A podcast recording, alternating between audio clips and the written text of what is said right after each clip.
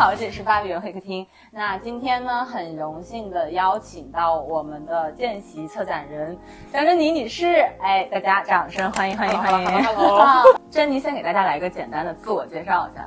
我现在在学策展，然后研究生在读。我来伦敦可能有个小半年吧。来，我来给大家念一下啊，他写给我的叫做“见习策展人，非常贪玩，不务正业，游手好闲，真情实感，不是自嘲。本人生活里百分之六十的时间都是在玩，百分之二十的时间在谈恋爱，百分之二十的时间在工作和学习。最近有一个词呢，席卷了咱们 whatever 千禧一代还是 Gen Z 吧，就是卷。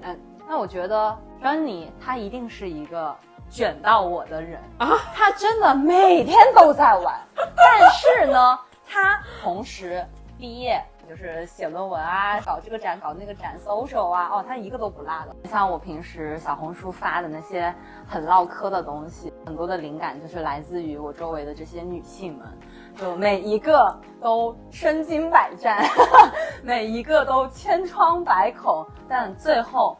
都找到了自己的方向，从泥潭里面把自己给抓出来，rebuild 了一下。确实是。关于这位不灵不灵的学姐，在咱们皇家艺术学院，你来说一下你们这个 fancy 的全称叫啥？全称叫 Curating Contemporary Art，当代艺术策展。虽然说它很新兴，但是呢，黄奕是这个学术界第一个正儿八经的把策展当做一个主修科目的学校。OK，对，你们班一共有多少个人？大概四十个人这样。中国人有多少呢？可能有十五个、十五六七个吧。OK，你看中国人撑起了半壁江山，所以说大家 就 考虑一下这件事情。当时本科是学什么的？艺术策展与批评，在多伦多的一个艺术院校叫 OCAD，比较机缘巧合吧，嗯，就比较不会是因为哪个男人吗？确实是。我太懂你了。然后这件事情其实比较有意思，因为其实我的本科艺术背景是画画的，嗯嗯。但是呢，在想学油画的同时，又想去修时尚设计 （fashion design）。嗯。当时就跟一个朋友在网上聊天，然后他就问我说要修什么，我说哎，可能就是学艺术吧。他就说哎，你认不认识谁谁谁，就是业内的一个做的比较有影响力的策展人。嗯。然后我一查，才看到有这个策展的这么一个专业吧。嗯嗯。然后当时就一下子让我感觉比较感兴趣。嗯嗯，因为主要其实。基于现实因素影响吧，就是我当时告诉我爸妈想去学艺术这件事情，嗯，我妈整个人就是炸了，整个人就是想要跟我断绝母子关系这种情况，嗯，然后呢，我就觉得这不行，可能得找一个 mid ground，在我可以想做我事情的同时，也不会让我爸妈太担心，嗯，最后就是毅然决然的选择了策展，而且并且因为我的 fashion design 的那个专业呢，因为我当时学分没有修够的原因，就把我放在这个 waitlist 里边，OK，然后我当时是一组一不做二不休，我心想。那我去，既然你不要，对，既然你不要我，我也不想进，好吧？对，非常好。然后最后就学了策展。那其实你当时在做这个申请的时候，有遇到什么困难吗？很多困难，因为当时我在大四的时候就开始申请这个研究生的专业。嗯嗯。那个时候呢，我刚好又申请了我本科院校的一个去意大利的学习机会。嗯，在意大利的佛罗伦萨待了四个月。嗯嗯。又是一个人生地不熟的一个环境吧，然后加上这个黄奕，就是在当时啊，很多艺术生听见这个 RCA，可能就觉得哎，闻风丧胆，就是你懂我意思吗？就这个学校肯定它有一定的光环嘛，就会觉得说哎，这学校肯定特男生什么的，加上又学术性这么强的一个专业，嗯，然后整个人压力很大，嗯嗯。又觉得自己的这个作品集可能会没有任何的水准去衡量吧，所以就觉得说，哎，我的东西到底做的足够不足够好，能不能 qualify？嗯嗯，而且会不断的在去按照学校的口味做自己的作品集，以及想要按自己的兴趣爱好去做这个自己的作品集，这两点中间不停的去摇摆。嗯嗯，其实，在最后的最后，还是能够去在这两点之间找到一个平衡点吧。这点可能是比较难的一个东西，在这个很大的一个不确定性的面前，想尝试去让自己的心情平和下来，然后去正确的面对这件事情，就说告诉自己说，如果这个事情不行，it's okay，okay，I have other options，OK，然后这个想法其实是很难让你植入在你的脑子里边的。OK，哎，那我跟你的经历很不一样，嗯，我当时是没有给自己留任何 option。就是中介就跟我说，哎，我可以帮你做六个申请，你要不都申了呗，保个底。我不要，拒绝，啊，就就拽，我就非得 UAL 的时尚管理。我觉得如果不是这个，我就不做。但是其实后面我打脸了，嗯，当时最开始我觉得我一定要读这个。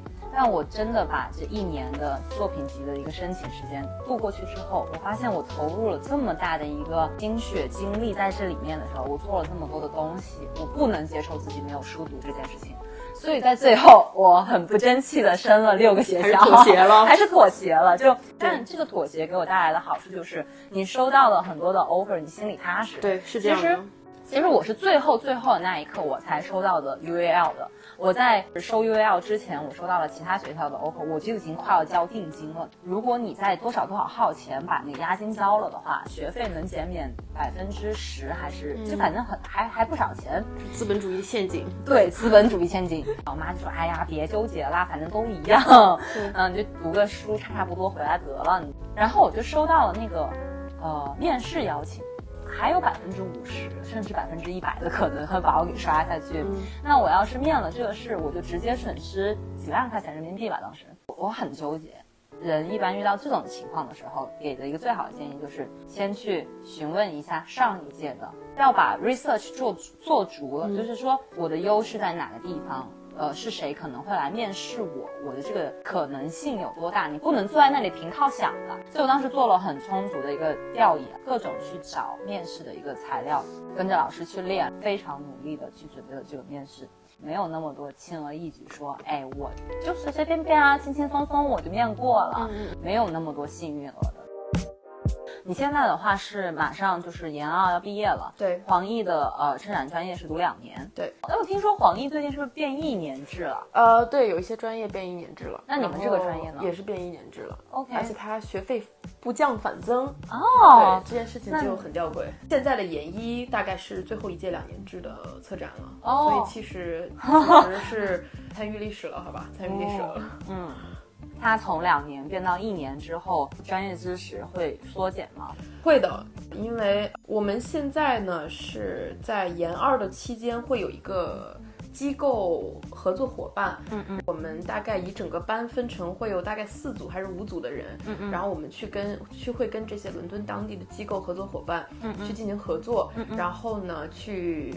不管是策展啊，还是做公共项目啊，嗯，就是达成一种合作关系，而且这些机构都还是在伦敦做的学术度比较高的一些机构吧，比方说像这种 Southern Park Gallery、Gaswork、ODI，就这些其实在业界做的比较好的一些机构。这个机会吧，其实是我当时想要去选 RCA 的一个很重要的原因。OK，而且我们学校还提供给我们的一些 budget。OK，但是这个东西好像在一年制里边会消失了。但是呢，Don't mark my word，I might be wrong。OK。但是在我的脑子里会觉得，如果你只有一年的时间去学习策展的话，你可能很难去把这个项目实施起来，因为我们花了一整年的时间去 plan out everything。去年九月份就开始 plan out，一直到现在我们五月份才要落地。嗯嗯。所以说是一个很长期间的一个策划项目吧。嗯。我觉得这个东西可能一年的话时间不是很够。那所以如果你们是两年制的话，你们这个分配是怎么样的？就是第一年、第二年。对，就是第一年的话呢，我们会有很多 lecture，就是他会教一些策展方面比较。你有认真上过课吗？当然有啦，我都被拆穿了。就是跟策展相关比较息息相关的东西啊，比方说像公众的参与性啊，嗯嗯，空间的运用啊，嗯嗯，关于这个关怀的话题啊，嗯，或者说关于这个身份认同的话题啊，就这些东西，我们就会去在这个 lecture 当中展开讨论。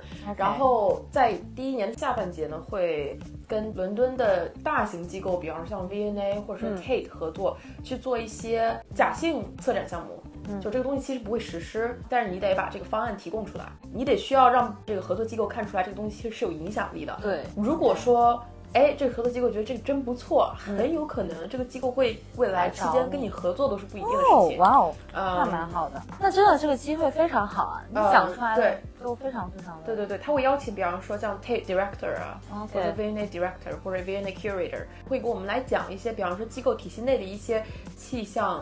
所存在的一些问题，或者说他所处的状态是怎么样的，嗯，我们从而去基于这个东西来去做你这个虚拟的展览，或者说项目。哦，OK，哇，那那真的是看起来真的是非常非常好的一个资源。对，因为就像我自己从自身我来就是 LCF London College of Fashion 学 Fashion Management，每天给我们上课的那些老师。教授他真的就是来自于这个行业各种顶尖的品牌的管理层啊，或者是设计师。像前两天上了菲拉的，在前段时间也有 GUCCI 的，就是你们所知道的每一个跟这个专业息息相关的品牌方，他们可能都会过来跟高校之间有一些合作，或者是来给你上课。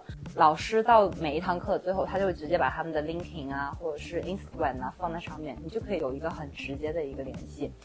是真的，我有尝试过给他们发圈一波粉，对自己圈一波粉。但真的，你有些时候你给他发消息，他是会回的。对对对对，啊，会回的。他甚至还会邀请你去他的 party 什么的。对，就是因为其实这些人其实都还挺 humble 的。但是你从另一个角度来考虑的话，其实这个就有点像他们也是在为自己以后的公司前景铺路。对，因为他现在所看到的学生，很有可能就是以后在他公司工作。talent，对，嗯。你怎么看待你在英国读书的这两年？你来的时候，你是为了什么来？是为了这个学历 background，还是说好就业，还是说你肯定不是？我不问了。对你肯定不是学术派啊！你说一下。我第一年是在加拿大读的网课，嗯对吧？因为它完全线上，嗯，我属实是想存点钱，就是我不想那个 没有必要，因为我人在这边，然后我又不能去学校，就是嗯嗯对，why？大概是在去年九月份、十月份的时候才来这边，才开始上研二的。其实呢，你完全猜错了，我就是为了学术来的。哎呦，对，哎呦。哎呦，是这样的，肤浅了。因为在策展专业里面，很重要的一件事情是你需要了解当下的时事，嗯，在社会当中所发生的所有的社会现状以及人与人之间的关系，嗯嗯，社会的前进方向以及一些比较 critical 的一些事态吧。嗯嗯嗯。我在北美因为待了太久了，嗯，对那边的文化基底以及人与人之间的这么一些相处方式以及。学术背景这些东西可能了解的都差不多了。嗯嗯，我自认为，如果说以后我还想去在这个策展的方面去向前进的话，嗯，我需要去了解欧洲的事态，我就想借此机会来欧洲去 dig in，OK，然后再生活在这里，去呼吸这儿的空气，握这儿的人的手，OK，读这儿的书，喝这儿的咖啡，OK，然后你快乐吗？不快乐，我就快乐。我觉得就是实话讲，一点也不快乐。就是主要是因为你在北美的生活太快乐了。对 对对，就你在一个地方待了很安逸的之后，就会觉得说，OK，这个是我的窝了。对，这就属于一个被迫性挪窝的一个一个行动。你可以跟我大概讲一下你在黄奕的这两年，你觉得最大的一个收获是什么？人与人之间的相处吧。OK，嗯。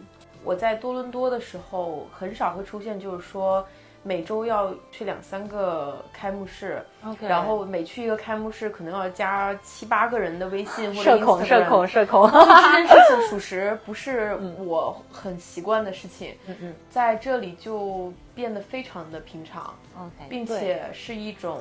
伦敦现象，现对是一种现象，我不知道在其他的业界内是不是这样的情况，但属实在艺术圈或者在时尚圈，它属实就是这样的一个情况。你真的需要说，OK，我要跟这个人讲话，不管我喜不喜欢这个人，我得跟他讲话。然后，因为其实说实话，你研究生的可能百分之四十的学费，嗯，都是在给 networking 交的，因为你会认识各形各色的人，他的背景可能跟你以前的背景。完全不一样。对你需要去不断的去尝试去适应这个情况，just get to know more people。Yeah，因为你不知道有可能这些人未来会成为你的 boss，或者你会成为他们的 boss，或者你们两个会变成 partner。对，这个真的是很有可能的。嗯，就是我觉得来伦敦读书，我真不觉得这些课本知识它值好几十万。我记得那个时候我刚来伦敦前面四个月，我们这个专业课程特别的紧。他一个星期五天，每天都有课，老师邮件会给你发十几二十篇 reading，一个东西读下来一百五十五页，就非常夸张。然后我当时刚来啊，我啥也不懂，我觉得那读呗，那这都是知识，都精华，我得读，我交这么贵学费，我得来读书。然后我就天天把自己关在家里，我就天天在那读。我就当时伦敦天气还挺好的，太阳很舒服，我就把自己关在房间里读书。有一个朋友跟我说。怎么着？你是在国内买不到那个剑桥的，呃，材料，还是买不到牛津的材料，所以你得来伦敦，在家里憋着读书。你不如回国读啊。你干嘛？你放了这么好天气不出去走？你放了这么多可爱的人不出去见？你放了这么多好男人不这样？